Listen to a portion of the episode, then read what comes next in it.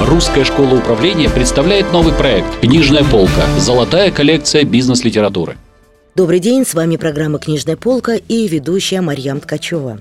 Наши эксперты, преподаватели, с которыми вы уже встречались в аудиториях Русской школы управления, может быть, вам еще предстоит встретиться, расскажут в эфире о своих любимых книгах, которые они рекомендуют к прочтению. И сегодня у нас в гостях бизнес-тренер по личной эффективности, переговорам и продажам, преподаватель Русской школы управления Дмитрий Михайлов. Дмитрий, здравствуйте. Здравствуйте, Марья. Очень рада видеть вас у нас в нашей студии. И тема у нас э, совершенно удивительная. А мы поговорим о навыках э, эффективных людей. Все верно, да. О какой книге пойдет речь? Знаете, мы начнем с нашей любимой книжки, э, с моей любимой книжки. Это «Семь навыков высокоэффективных людей» Стивена Кови. Э, как вы знаете, ее Билл, э, Билл Клинтон назвал книгой номер один для людей, которые хотят стать успешными в мире. Но с другой стороны, по большому счету, принципов эффективности достаточно э, много, и с другой стороны мало. По большому счету, вот 10 пальцев на руке хватит. Или, или я не права? Знаете, э, когда начинаешь вести тренинги, я бывает спрашиваю люди, э, например, какие качества должны быть у успешного руководителя. И примерно группа пишет около 40-50 разных, э, разных характеристик. Туда входят как навыки, так и личностные качества и так далее. Например, важно быть оптимистичным для того, чтобы быть эффективным руководителем или эффективным человеком? Конечно, да. Важно ли хорошо говорить? Важно ли уметь принимать и давать критику? Конечно, важно. Можно написать огромное количество таких вот э, вещей, но если их вот э, так на них посмотреть, то, в принципе, это какой-то идеальный вообще человек получается. Да, но с другой стороны, многие авторы, как вы сказали, об этом пишут. Но научиться этому, прочитав книгу, очень трудно. Почему Стивен Кови? Все, что он рекомендует? Верно, да, именно поэтому у него такая пошаговая система. Знаете, американцы любят пошаговую систему. Делай раз, делай два, делай три и так далее. Но у него там в данном случае делай семь, да? То есть я правильно понимаю, что если открыть эту книгу, то ее можно использовать как инструкцию? С одной стороны, все верно, это так. А с другой стороны, большинство книг западных, западных э, гуру, э, да и российских, написано таким образом, чтобы чтобы делать под них консалтинг. То есть, то есть часто человеку э, бывает не хватает просто прочитать книжку, ему нужно еще прийти на тренинг, и для того, чтобы ну, понять до конца, что именно автор заложил в те или иные вещи. Потому что есть там секреты. Это мне напоминает я, правда, не читал книжки по колдовству, но... То есть магия. Э, да, по магии, да. Но говорят, что, вот знаете, вот э, ну, в мультиках э, иногда показывают, что я все делал по книжке, но у меня что-то не получилось. Потому что там нет некого такого вот... Не, не раскрыт до конца секрет некий, да. И в каждом из этих семи навыков есть такой маленький секрет, который, который Стивен туда заложил. Вы сегодня с нами поделитесь? Ну, маленькими, не всеми, но не, не, не всеми, но, но с меня некоторыми с удовольствием поделюсь, конечно. Да. Ну хорошо, давайте мы тогда, может быть, начнем с некого фундамента этой книги. Э, на чем основана эта книга? Э, начинается все с первого навыка, который называется «Будь проактивным». Э, он be proactive звучит в английской транскрипции, соответственно, в русском это «Будь проактивен». И поэтому здесь многие люди, например, в этом первый секрет, да, немножко вот, у них сдвигается фокус. То есть проактивность – это активность, что-то с активностью какой-то связано. Чтобы быть успешным, надо быть ну, физически, может быть, быстрее передвигаться, Э, и быть шустрым и так далее. Проактивность – это когда сам человек принимает ответственность за свой выбор на, на себя. То есть он, в общем и целом, э, говорит себе и уверен в этом, о том, что все, что с ним происходит, э, это рук его дело. И наоборот, реактивная позиция – это когда все, что происходит с человеком, это влияние окружающей среды. Ну, например, там, действия правительства, действия его начальника или, может быть, жены его – ну, то есть поиск виноватых. А, поиск виноватых, верно. И какие же поведенческие характеристики у этих? Э, первое, что выдает реактивного человека, это его язык. Если мы разговариваем с человеком, и его фраз, его, он строит фразы таким образом, что «я бы это сделал, если бы», то это первый такой маркер о том, что э, скорее в данном случае это проявление реактивного поведения. Э, проактивный человек скажет, для того, чтобы получилось вот так, надо сделать так. То есть он видит решение? Э, он прямо мыслит в рамках, в рамках э, вот того, что нужно сделать для этого. Причем интересно, что э, ведь если ты действуешь проактивно, это не значит, что ты получишь обязательно стопроцентный результат, который ты хочешь получить. Но разница и ключевая между реактивным и проактивным поведением заключается в том, что э, проактивный человек э, принимая ответственность за результат, он начинает, если результат негативный или он не удовлетворен, он начинает думать о том, а что надо делать по-другому. То реактивным остается только, ну, сказать, ну да, вот, э, видите, действительно в текущих, в текущих экономических ситуациях ничего невозможно поделать. А может ли реактивный человек, прочитав книгу Стивена Кови, стать проактивным? знаете, безусловно, у каждого из нас есть моменты, когда мы ведем себя реактивно. Э, и также мы бываем проактивны. Это же очень трудно прокачать такой ресурс, чтобы каждый раз, ну, собственно, брать ответственность за свои какие-то ошибки. Это, я думаю, что у многих людей такая проблема есть. Гораздо проще э, на кого-то другого сказать, слушай, не виновата, а я, собственно, он сам пришел. Знаете, я на тренингах э, задаю такой провокационный вопрос участникам. Говорю, смотрите, ну вот представим такой участник, вот он прослушал тренинг решил стать бы напрочь вот проактивным. Вот он встал утром, и до этого он, например, спокойно там э, шел мыться, бриться и так далее, одевался. Теперь вот он начал думать, вот с какой, э, значит, с какой тапки нужно начать там одевание, да, правый или левый. Потом решил думать, как вот бриться проактивно и так далее. Там потом яичницу решил проактивно пожарить, да, раньше механистически это делал. И, ну, все уже на работе, да, все уже на тренинге, а его все нет, ему звонят, там, говорят, Иван, как у тебя дела? Он говорит, знаете, я вот проактивность свою прокачиваю, поэтому еще не могу из дома все выйти. Ну, это, конечно, шутка, а правда заключается в том, что свой аудит своих установок на реактивность и проактивность нужно, конечно, начинать с самого главного для того, чтобы быть эффективным. Это взаимодействие, взаимоотношения с другими людьми. А, с коммуникацией с другими людьми именно, да, потому что если, например, если говорить про меня, я то, естественно, тоже, как все живые люди, бываю реактивным. Если у меня случился, например, а, тяжелый день, и я вечером один возвращаюсь домой на машине, без семьи, я могу быть позволить себе быть реактивным. Я Тоже могу... приятно периодически. Да, конечно, да. Меня кто-то подрезал, я становлюсь реактивным. Я говорю все, что думаю по этому поводу и так далее. И такие элементы тоже нужны. Но если я, например, еду с кем-то или еду с семьей, да, то для меня я не могу себе позволить в данный момент быть реактивным да, я должен думать о тех последствиях, которые моя коммуникация вызовет. Ну хорошо, давайте мы представим, что человек, ну, э, по крайней мере, как только осознал свою цель, осознал, куда двигаться, осознал свои ну, некоторые ресурсы, что он проактивный там, или реактивный, что ему еще нужно для того, чтобы стать максимально эффективным и этой цели добиться?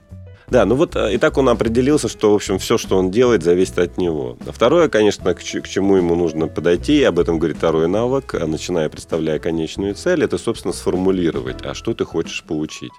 А, под конечной целью Стивен Кови понимает личную миссию каждого человека.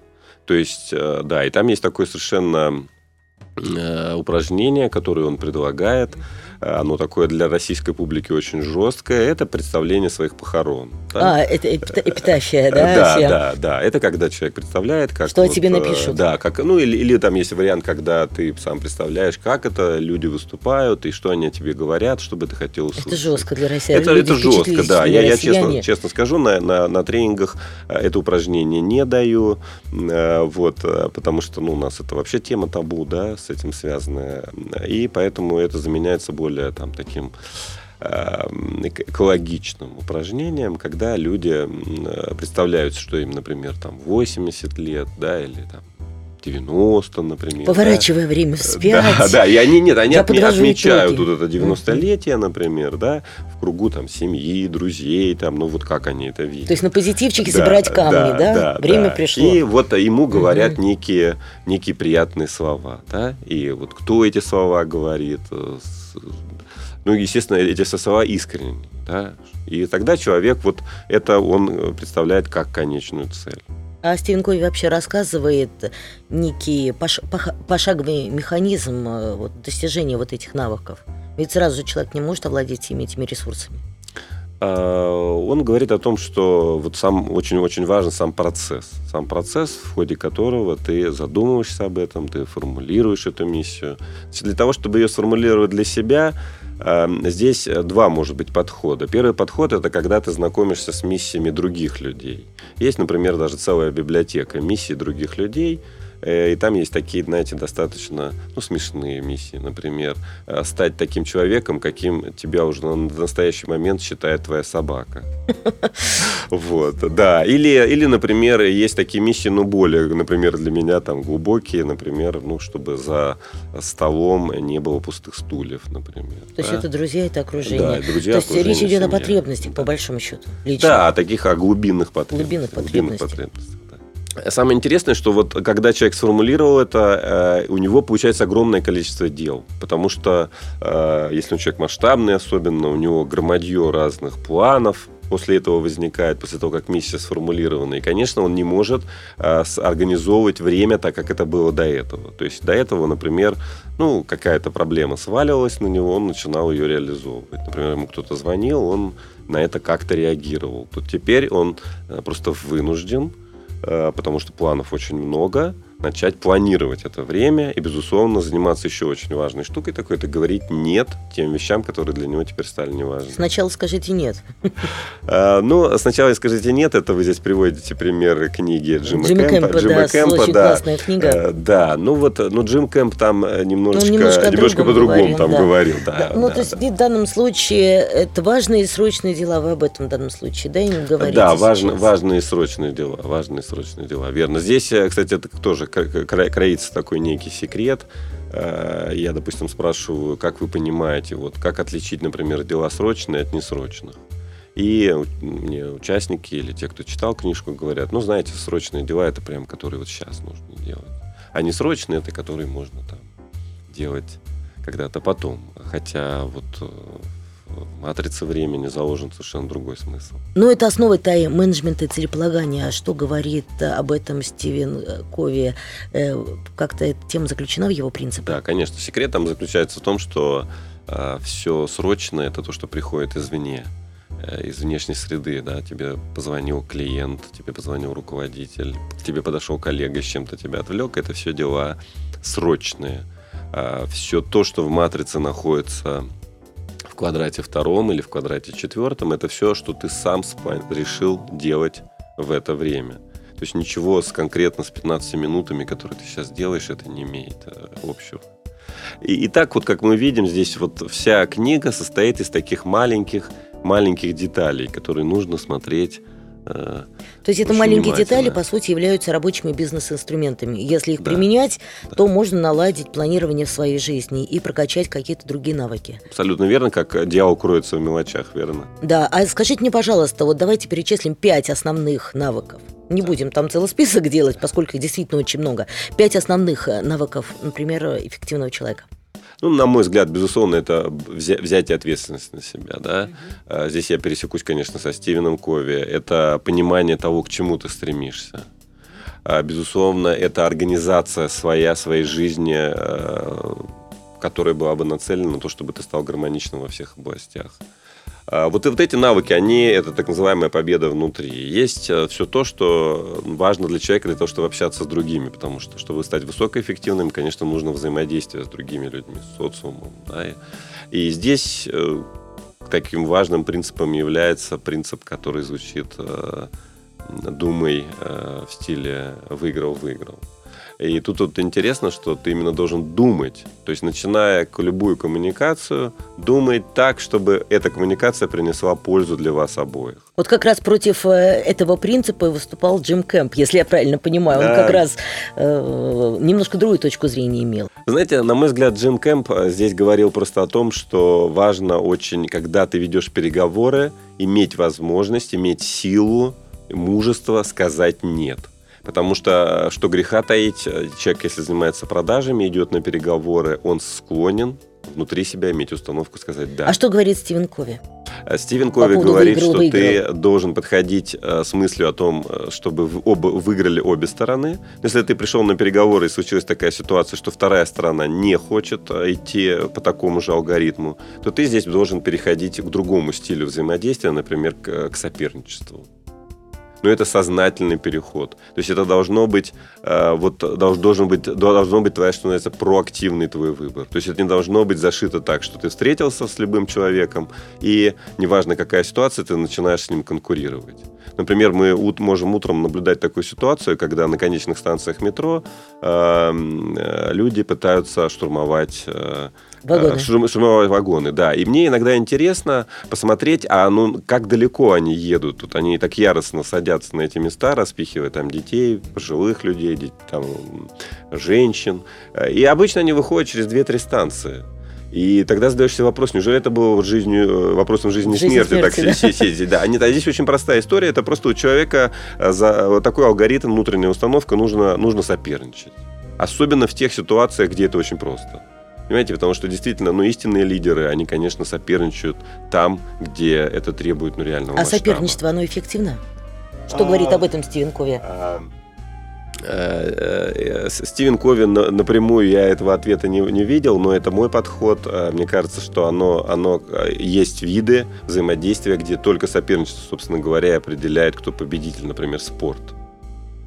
А другое дело, что, как вы, если вы обращали внимание во время борьбы или во время плавания, или это, например, там, эм, гимнастика, и настоящие профессионалы, они приветствуют уважительно своего соперника до и после э, матча, да, то есть до и после они э, э, друг к другу относятся уважительно, но во время это тоже уважение, но это, но это соперничество оно двигает, то есть это своего оно, рода оно двигает, да. мотивационный какой-то да. все-таки инструмент. Верно. Все-таки каким образом человеку можно прокачать эти ресурсы? Есть какие-то такие э, классические инструменты, куда можно пойти, что можно прочитать, и главное, как внедрить то, что ты прочитал, в самого себя. Это ведь, собственно, самое сложное. Безусловно. Ну, конечно, нужно читать книги, э, причем те, которые э, самыми лучшими являются и, конечно, э, общаться э, с теми, кто этих навыков уже достиг. То есть, если ты видишь вокруг человека, который ну, живет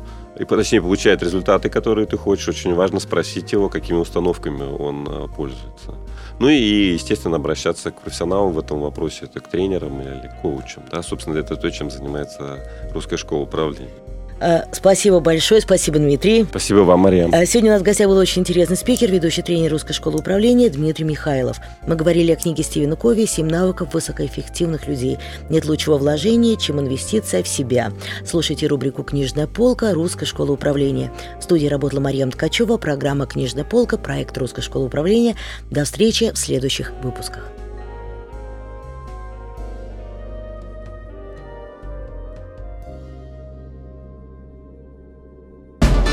Русская школа управления представляет новый проект «Книжная полка. Золотая коллекция бизнес-литературы».